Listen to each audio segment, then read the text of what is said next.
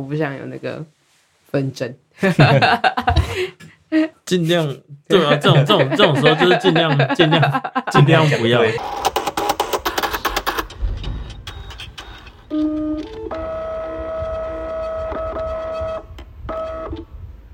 欢迎收听，是在 Hello，大家好，我是 Liz，大家好，我是 Ryan。大家好，我是 Leo，尽可能的最新的，对对对，我们最新的，对，讲正确，所以我们一直都在 newsread paper。对，没错。而且如果我们发现有讲，可能上一集有讲错部分，我们会只要一发现，或者是观众有跟我们解讲的话，我们就会马上修正这对，样子。这就是我们错误，勇于坦诚错误啊，各位，，我承认，我承认，我就懒，对啊，我再回去努力，我就我再，去看几遍 paper。对，表示我们没有跟上现今的 paper 时代，对啊，没错。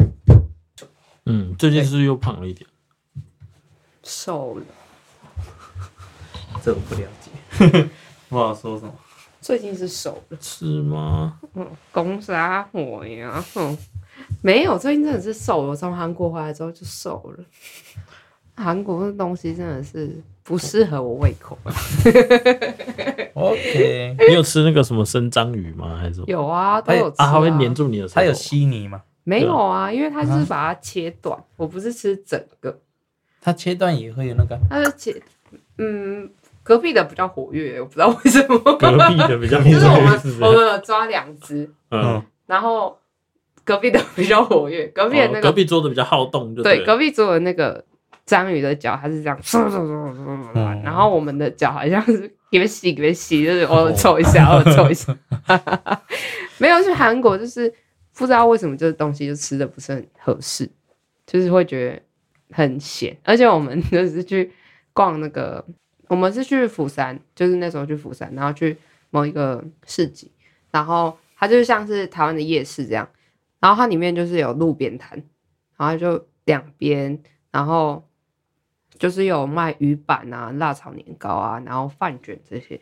然后我就想说，那我跟我跟我跟我们家小赖就想说，好，那我们就去买。结果呢，我们就说我们要一份辣炒年糕，然后我们不知道它有血肠，应该正常来讲应该是要有血肠没错。然后我们就一份嘛，然后我就说，哎，可是我想吃饭卷，然后点一份，它一份就两条、欸，而且是这么大条、欸，这么大条。就是跟台湾的那个饭卷一样这么大条，然后就给你两条，然后他就夹辣炒年糕之后，他就会问你说，啊要不要这个？啊他都讲韩文，你就听不懂，然后他就指着那个鱼板，然后看起来很好吃，然后小赖就说好，然后一次三根，他然后就在骗你们。就算 对对，那个阿姨，而且那阿姨就是你走过去，她会很热热情的跟你这样招手，阿姨就说，然后就是讲着就是赶快来吃这样的感觉，嗯然后你就会想说啊，那就吃吃看，而且他们家生意蛮好的，然后所以我们那一餐啊，然后呃还有什么啊？我们那一餐还有吃什么？反正就超多的，而且他那时候还有夹了。忘记夹了什么，反正又是一次又是两份，就不知道为什么，然后我们就吃到快要吐了。重点重点重点，主题主题，对，偏题偏题。去韩国玩回来太开心了。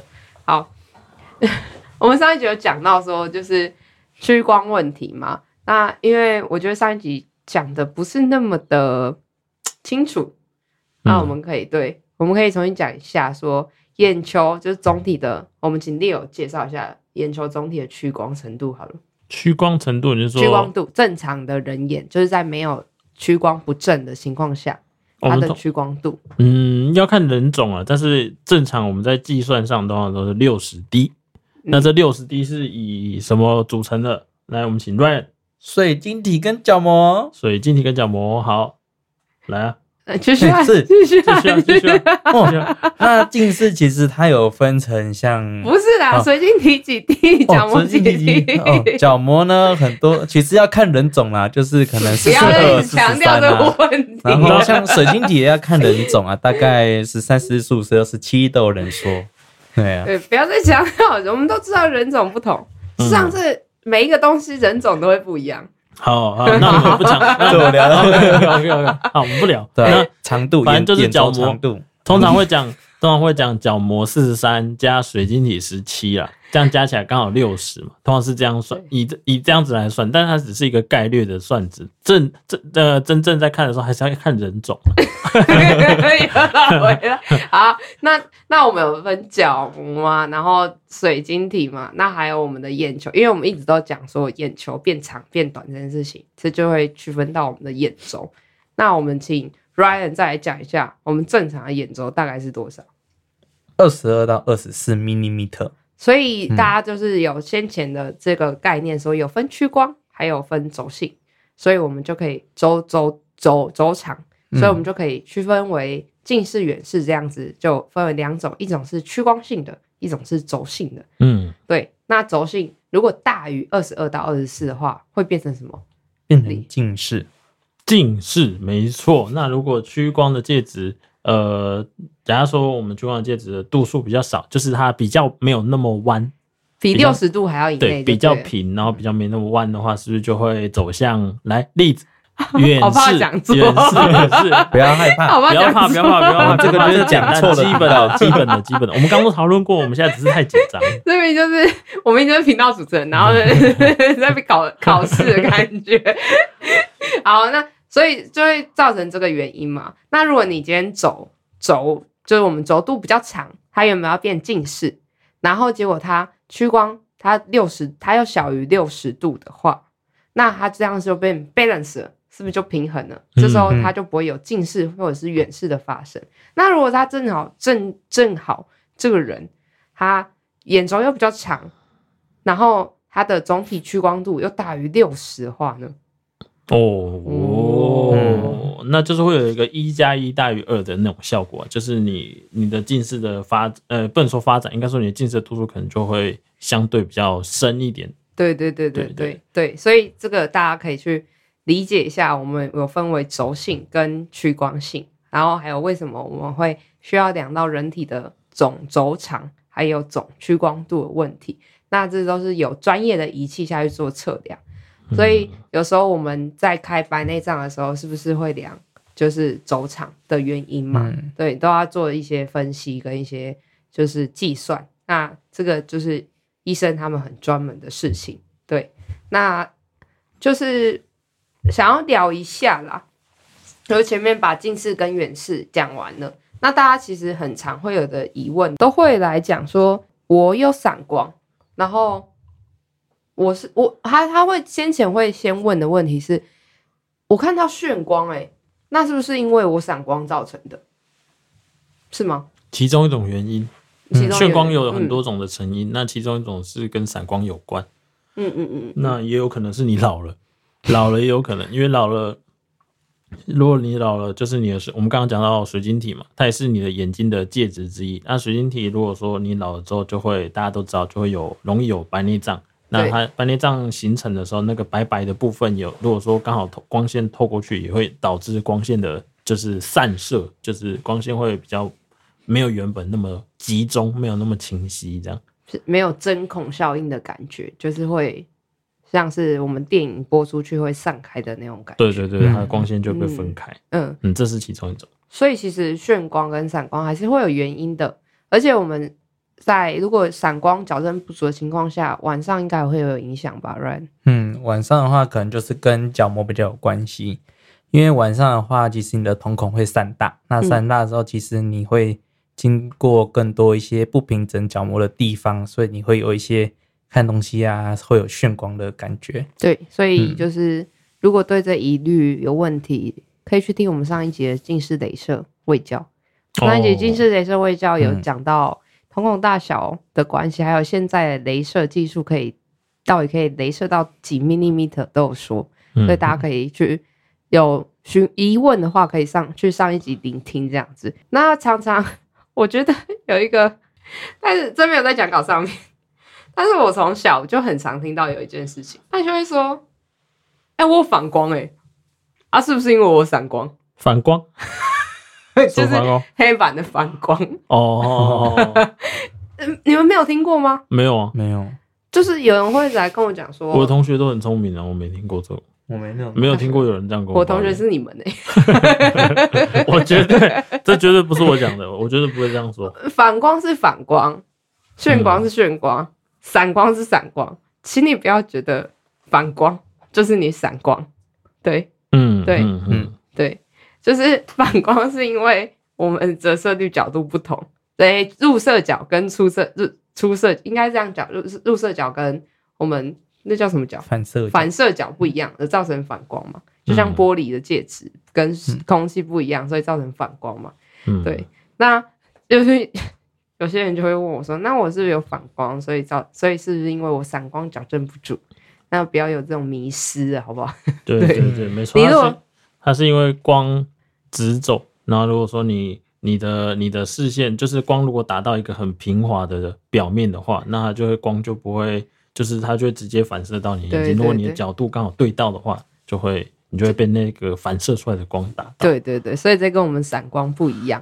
如果你今天是跑来跟我们讲说你晚上会有眩光，那我们可能就可以合理怀疑说，哎，那你是不是散光矫正不足？对，那如果是反光的话，就自己回去 Google 一下，检讨一下。检讨一下。对，对啊，换一下座位，换一下座位。换一下座位会比较好啦。嗯，然后我们前一集其实有讲到假性近视啊，那很常会大家都会很疑虑的是说，诶，那为什么我们常去眼科检查的时候啊，都要都要点到散瞳剂这件事情？那嗯，如果是以就是我们想要去散瞳剂是让眼睛肌肉放松嘛，所以我们不要以近视控制这件事情来讲散瞳剂，我们只是去做检查，利用散瞳剂做检查的话，那为什么我们要用散瞳剂来做检查？检查度数这件事情，可以请 Leo 帮我们回答一下吗？好，那度数呃，为什么要用散瞳剂做检查？就是通常我们点了散瞳剂之后啊，你的眼睛里面的肌肉某一块肌肉，就是我们讲睫状肌，但是我们通常就是反正就眼睛的肌肉，它眼睛肌肉就会它就会它的力量就会比较被拿掉。所以这时候你肌肉就不会影响到你的眼睛里面的内部的构造，尤其是水晶体的那个部分。嗯嗯嗯，那水晶体，我们刚刚前面有讲到，水晶体其实是会影响到你的度数的嘛。所以如果说这块肌肉没有去影响你的水晶体的形状的话，这时候你的度数就会呃被那个我们就讲调节就会被拉起来，那这时候就会比较偏向近视这一块。嗯所以如果说今天我把散瞳剂点下去，让你的眼睛的肌肉麻痹，那这时候呢，你的水晶体就会恢复到你原本正常的生理状态。那这时候检查出来的度数就会是你的真实度数。对，所以我们就是通常会俗称散瞳剂叫做睫状肌麻痹剂，没错，就是有另外一种说法，就是把你的睫状肌的肌肉拿掉，然后去肌肉的能力拿，对对对，嗯肌肉能力拿掉，不是拿掉，剪掉，剪断剪断。啊那所以为什么小朋友常常会用到散瞳剂去做检查啊？Right？因为像他们小朋友的话，他们其实就像刚才讲的，他的调节力很强，就是他们肌肉啊，其实很发达的意思。小朋友不管就是怎么样，他小时候他任何地方都是很发达的，就就啊好比我们的睫状肌。那不一定，有些东西是长你在大。说你自己哦，我不了解。好啊，睫状肌比较发达。嗯，然后像其实有些人可能大概四五十岁啊，他可能就是因为没有他们的眼睛肌肉会越来越没力，所以会导致一些可能像老花的情况造成。嗯，那小朋友的部分就是因为他肌肉比较发达，所以常常会造成假性近视啊，假性近视，因为就会把我们的刚刚说的六十 D 就会整体的肌肉增强，所以它会大于六十 D，所以它会让网膜上的那个落点会落在视网膜前，所以就是造成近视。那如果散瞳剂这时候一点下去，它就让你的睫状肌麻痹，所以让你的就是这个视网膜上的这个点就会回到它原本该有的位置，不会有任何的动力去影响它。对，嗯所以就可以，测出它真正的度数，就像我们前面说，远视有分显性跟隐性隐性，嗯隐性也是这个造成。也是这个道理。对啊，对啊。嗯假性近视，我们又常常会看到小朋友会出现一个很，就是浅谈一下这件事情啊，就是我们常常会看到小朋友会产生一个现象，嗯，猜猜看，呃，这我刚刚在那个你眼睛斗鸡眼，斗鸡眼，可恶，很多小朋友会斗鸡眼嘛。嗯对，啊，斗鸡眼，那它其实就是因为它的里面的肌肉一直在用力嘛，然后造成它有点内斜的状况。对，这时候其实其实就是要去分辨它到底是不是太用力而导致他的内斜，还是他真的眼睛肌肉就有问题。这时候就要转介给医生。对，所以验光师其实在于法条这上面其实规定的很明确，就是六岁以下儿童我们是不能触犯的。那六到十二岁的是现在十二岁吗？哦，要到十五岁，你直接讲出来，哦直接讲出来。我哎、我真的对法规很有点不太所以所以你都解随便验吗？对啊，没有好不好？我就不要验十五岁以下小 朋友就好了。反正我不知道可不可以验，我就不对，我就不要验。对，也没有啦。好啊六到十五岁的是要在医生判定他不是假性近视之后，才能转借给验光师。嗯嗯嗯，反正就是要给医生看过一次。对啊，对啊，因为这就是因为小朋友的机转比较多啦，所以这这区块的话，就变成说验光师他我们自己要增进一下我们自己的能力，去判判断小朋友的度数方面是不是真的是适合他的。就我觉得在小朋友上面真的要比较多花心思啊，因为你有可能今天给他度数，那又不符合他，他如果度数又不足，度数不足的情况下，又会造成我们眼球一直生长。对，这个之后会在那个近视控制的时候会再详细讲到。对，所以验光是在于儿童的部分还是要再更专注一点。嗯，在验光的上面要比较仔细啦。那其实我这边还有查到几个，就是假性近视其实可以怎么舒缓，就常常会听到就是吃 B 群，嗯嗯，嗯，对吧？有听过。有听过，然后还有就是补充钙质。其实我不太知道补充钙质的原因是什么，嗯，对但再看 paper，回去再看 paper。对，回去再看 paper。但是就是我最近听到有眼科医师会常常会，也不是也不是常常会啊，就是有听过说，诶，可以去补充钙质啊，去去怎么样怎么样，或者是花青素。那最重要其实还是可以按摩啦，按摩你的眼部，让你的眼球去放松，很酷吧？这是我网络上查得到的资料。哦，有负责任吗？这个来源是负责任的吗？呃呃，不是太负责本台。立场就是 一个我们努力啦，我们努力没关系，反正反正例但是这是子这些讲的例子讲的东西，全部是例子回有效回去看 paper。嗯是有效的，但是它有效的程度多少，我不能给你保证。对，就像是近视控控制这件事情，你 要为自己撇清，这一家镜片对于这个人可能是百分之四十 percent，可是他可能在于 B 患者身上可能就只有二十 percent。嗯，，对对，我们来讲一件比较有趣的事情好了，就是这这不有一定。你们觉得近视是结果论吗？就是什么意思？之前有人提出一个问题是，呃，比较闲聊部分啊。现在有人提出一个问题是，因为你就是会增长到六百度的度数，所以你去给它近视控制，只是去抑制它这个缓慢生长到六百度的速度，然后不要让它超过。嗯，对，那有些人会觉得说，这个理论其实是不认同的，就是你怎么会觉得它就是只会生长到六百度？嗯，或者是它就一定得生长到六百度？你们认为嘞？因为其实我之前就会问我朋友说：“你有相信结果论吗？就是近视会不会也是一个结果论，或者是远视？嗯我觉得，我觉得对我来说，它是结果论还是其他的论，对我来说，其实我觉得不一定重要，因为因为其实近视你一旦长上去了，如果除非你是假性近视啊，但如果你是真正的近视，你一旦长上去了，你其实是没有办法回头的。所以对我们来说，嗯我们现阶段能做的事情就是，哎、我们用已知的方法能够控制就尽量控制。嗯，对啊，因为因为因为你说它真的有用，你说近视控制这些东西真的有用吗？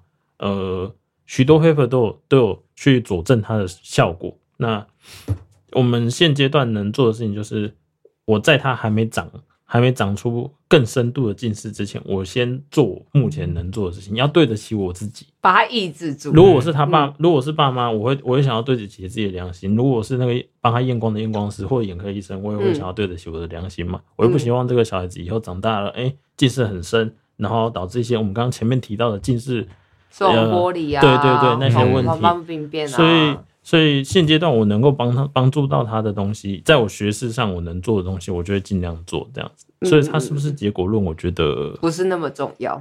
嗯，对对我来说啊，对我来说就是嗯尽可能帮助他，我觉得是最重要因为。其实你也不知道他的人体结构到底这个结果是什么，对啊，很难去讨论这个。对啊，不然你觉得呢？我觉得结果论就真的很不一定，嗯，因为还是要靠后天啊。我还以为呢，我还以为对啊，我我以为没，我想说，哦，我我还是要讲一点嘛，哦对不对？对啊好你说啊，你说啊你说我以为你是来骗通告费的。嗯 他也哎，我没有费，没有没有通告费，我们现在还没有干我爹，我们今天才收到主题耶，屁啦，少在那边胡。好，你说，你说，你说，你刚刚想到什么？就像我们刚刚有讲到，就是轴性嘛、趋光嘛，那也是一些后天的造成的关系。对，所以结果论我觉得是错的。嗯，因为就这么像我，犀利，这么这么犀利的 指出，哦直接就说论结果论是错的，好，嗯如果那个对结果论提出结果论，那位学者请来找 Ryan，对，对吧？好为他，请在下面，请在下面留言。如果你在下面留言，我帮你，我我我我会帮你回答。我把 Ryan 的 Line ID 贴在下面，我对我会把 Ryan 的 lie id 跟或 IG 账号贴在下面，继续请大家来公追踪他。公审他。对，公审 Ryan。对啊，这是我突然想到的问题啊，因为其实之前我都会常常就是问，我好像有问过你们的问题，可是好像很久之前，就是有在有在闲聊的时候，就是假设这个结果论。嗯，对啊，所以讲了那么多，就是会觉得说，还是希望大家不要近视啊。那那不管是什么原因，都去试试看。可能就像我们说的，不要一直玩三 C 产品啊，或者是大家常常就说要带小朋友出去户外活动啊，或者是近视控制。然后还有为什么长大之后近视还可能会浮动？那也有可能跟你的用眼习惯也有关系，嗯或者是就是你眼睛过过度疲劳，就会造成你的近视加深。还有一个原因啦，就是白内障的话也有可能吧，造成度数的浮变。嗯，没错，白内障改变的是什么介质？水晶体，水晶体所以会造成近视还是远视？不一定要看它长在哪里嘛，水晶体的哦对哪边？也是哦对对对对看它是核心，我差点就猜到 差点出，线差点出错了。差点讲错，差点要公审你了对，。要要要看它长在水晶体的边缘，还是长在水晶体的中间呢、哦嗯嗯嗯，它如果是长在水晶体的中间呢？水晶体的中间的话，因为水晶体中，它如果长在水晶体的中间，水晶体的中间它哇，他的现在很很，他现在很那个哦，很谨慎哦，很谨慎，小心发言哦。对，我现在我现在很专注，就是它如果长在水晶体的中间的话，水晶体的中间是就会变得比较没有原本的那么透明。那换言之，它的折射率也会，诶、它的里面的介质的折射率也会比较比较他现在变刘老变师，变胖，比较高，变里面的折射率会变得比较高嘛。那反过来说，它就会变得水晶体就会变得比较像凸他现在是透，手非常多的知识 对，对对对，认真模式。水晶体变成凸透镜凸，透镜的概念，凸透镜的概念就会让眼睛的正度数本身的正度数变往变更高嘛，这时候就会变得比较近视一点。哦。那如果说你长在边边的话，就会变得比较偏远视这样子。为什么？刚刚讲了，就是反过来的概念啊，就是如果你长在旁边，那旁边两哦次就会变得比较像凹透镜，哦，长在中间像凸透镜，哦长在旁边像凹透镜，哦，哦很好，很好。我觉得这个，我觉得这个解释折射率的改变。我觉得这个解释很好。对对对对对。还有就是青光眼会不会造成我们度数的改变呢？青光眼会不会造成我们度数的改变哦？我好像比较少看到对啊，我是没有，我自己是没有没有遇到这个这类的案例。对啊，对嗯，他还是就是还是要跟大家讲，就是近视还是会有很大的风险。那如果就像我们的地友一样是高度近视的人，你如果为什么我们会常说高度近视的人，你可能，诶、至少半年要去看一下医生。就像上次地友很紧张的跟我讲说，你拍，哎、我拍出来的眼底眼底就是我的对眼睛里有一个黑面，点对，有一个有一个黑点，然后我那时候吓吓到不行，他真的超紧张的。因为我们我我那天是跟我实习单位的学长，然后我那时候在实习啊，然后在单位里面他有一个可以拍你眼底的一个机器，然后他就是会在你眼睛前面闪一下，然后闪一下就可以看到你眼就是眼睛视网膜的视网膜跟黄斑部的状况。然后就诶、原本抱着一个很开心的心情，想说，哎、这个机器很酷哎，然后来试一下试一下，结果拍出来靠背那个，它就里面有一个 红点，然后我想说，那这怎样出血吗？出血 然吗？出血吗？然后我就再多拍另外多拍几张，哎、都有。然后我想说，那会不会是那个机器脏了？然后就拍另外一只眼睛，啊，另外一只眼睛没有，啊，只有这只眼睛有。哦然后就哦，紧张哦，紧张到不行，因为因为我度数很高嘛，所以就那些风险我其实是很谨慎的。然后我就后来我就换实习单位去医院实习的时候，我就赶快请那个学姐来帮我照，然后就照一照，哎、一开始的时候还有，然后就更紧张，对，给学姐照的时候有，然后就给眼科医生跟诊的时候就给眼生给医生看，然后医生看，哎呦，你这个你这个有点像动脉瘤破掉，不得了他就说这么严重哦他讲的很严重，他这么说你严重哦有点像动脉瘤破掉，然后就你是糖尿病吧？没有没有，应该没有，应该没有糖尿病。然后然后他就说你这像动脉瘤破掉嘛，然后就说那怎么办？他就说没办法，没办法，宣告死亡。哦，你失明了，失明了，失明了，一个一个太激动，一个太我最激动，我最近我最近确诊之后喉咙很容易这样，干涉。嗯，他应该是昨天跟女朋友嗯，太累了。太累了，喉咙有点太累了，原来你也是干性体质啊，我那天就是就是他就说你这不能怎么样了嘛，因为那个出血点太靠近你的黄斑部了，也没他说办法你打镭射对你不能打镭射，你只能你只能祷告啊，因为那个医生好像是基督教的，然后他就我会他就说你只能祷告啊，我回家之后我也会替你祷告的，他这样跟你讲，他他这样跟我说，他说我回家之后会替你祷告，他说，然后就尽量不要出事，然后结果结果过一个礼拜之后，哎，两个多礼拜之后吧，两三个礼拜之后了，我就想说，哦，那我再给学姐看一次，再照一次，看那出血，看那个出血有没有有没有就是变化，这样子就下次照没了。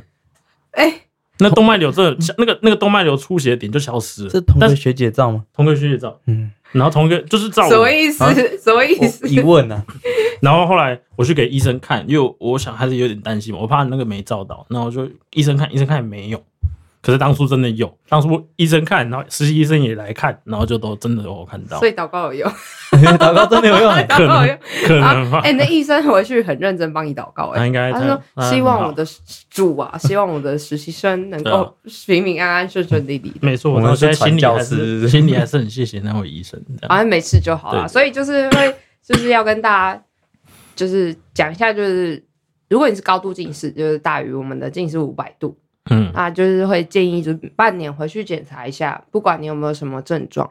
然后尤其是你不小心在运动的时候，可能被球打到啊，或者是之前我们就有有我朋友就是被篮球，因为我自己不能打篮球嘛，然后我球友就是说，哎、他被球打到，而且整个眼睛肿起来。然后我说，那你赶快去看医生啊！为什么？因为我之前真的是有在医院实践案例，是说他真的是几年二十年前，因为有一个先生大概是五十几岁，那医生就跟我分享说，他二十几年前的时候，因为打篮球，而且他是完全没有近视的人哦，因为打篮球然后被砸到，好像是被对方的手还是球砸到之类也，不是很清楚，但就造成他视网玻璃，然后他就那一眼的视力值就上不去，他就永远都导致这样子。嗯，对啊，所以其实很多这种因素啊，我们视网膜其实比我们想象中的还要来的，嗯，有危险性，脆弱了，脆弱啦，蛮脆弱对，很脆弱。所以其实尤其是高度近视如果你眼球拉长，就像我们上一集讲的，你的网膜可能就会变薄，对，那就要好好的照顾好你的网膜跟你的眼球。没错。我们视网膜剥离那个当下，患者会很容易看到什么？请乱说一下。就是我们我们他什么他看到什么的时候是一个警讯，就要请他赶快去看医生。闪电，对闪电，不是闪光哦，对是闪没有我们讲的通俗一点，我们讲的通俗一点嘛，对闪一下。闪一下，像照相一样闪一下对对。对，闪一下。如果说，所以如果说你自己，你你当下受到撞击的话，然后你接下来马上一直看到闪闪一下闪一下，赶快去看医生，真的 赶快去看。如果你对面没有车打远灯对 赶赶快去看，趁还来得及的时候赶快去看。嗯，我觉得很很特别啊，我还想分享一个案例，因为今天就是聊比较近视相关的嘛，就是还有就是一件事情蛮特别，就是为什么我们常会说眼睛就是灵魂之窗，只要你有一我一有问题，就请你马上去就诊。我之前在医院看到一个小朋友，很可他是国中生，然后自己就来挂了某一个医生的诊，然后他就说他突然不是那么清楚，看的不是那么清楚了。然后给他检查，他度数也是没有问题，他也真的都没有什么近视，但是他的视力值真的就上不去。然后这时候就散瞳嘛，给医生做检查。那医生一看，然后他就说这不行，这个要通知癌症科了。然后他就血癌，他就去照，嗯照这样看得出来啊。嗯，因为那个医生是视网膜专家，嗯嗯，然后他直接看他眼底，他就说这个要转正了，然后真的去拍他眼底，真的就整个雾掉，嗯嗯，所以很重要啊。然后而且他要自己来，然后这时候医院就要赶快通知他的家长嘛。然后而且我回去就是因为这个个案，我还特别去查血癌，就是血癌的病发基本上都在成年之前。嗯会病发，比较多的几率会病发，所以要注重小朋友的视力是一个很重要的事。而且你看他要自己来，然后当下就是我们整个整间都觉得心情突然很低落，嗯对啊，你就看了一个国中的小朋友，然后只是因为他觉得他视力有点模糊，可是他病视感很强诶、他就说他觉得突然有点模糊，所以他就来医院挂号。嗯，那如果你病视感没有那么强的人，那就很惨呢、对啊，因为血癌会流通到我们眼睛啊，所以眼睛有时候也会造成眼底的病变，就像糖尿病一样，糖尿病也是，如果你的血色糖化血色素没有控制好的话，也会很容易造成就是视网膜病变，对吧？所以今天就是带给大家一些我们比较实际上面的案例，还有跟大家介绍一下近视、远视、散光到底是什么，然后大家比较常见的一些观念，那希望可以增进大家就是对于这方面的一些知识，然后眼睛真的是灵魂之窗，嗯对嗯嗯，好，然后最近呢，我开一个 YouTube 频道，，YouTube 频道，请大家多去订阅一下。嗯，对，因为可以订阅一下，我会把每一集的精彩的一些比较好笑的，或者是比较需要传达给大家的知识，剪成一小段一小段，然后可以去帮我们订阅一下。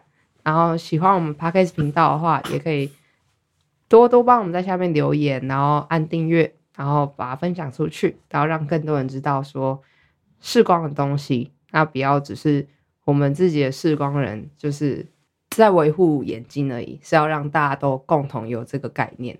那今天就这样喽，谢谢大家。好，谢谢大家好，我们按订阅、喜欢、分享，好开启小铃铛开启小铃铛，开启小铃铛。订阅我们 YouTube 频道。好。好。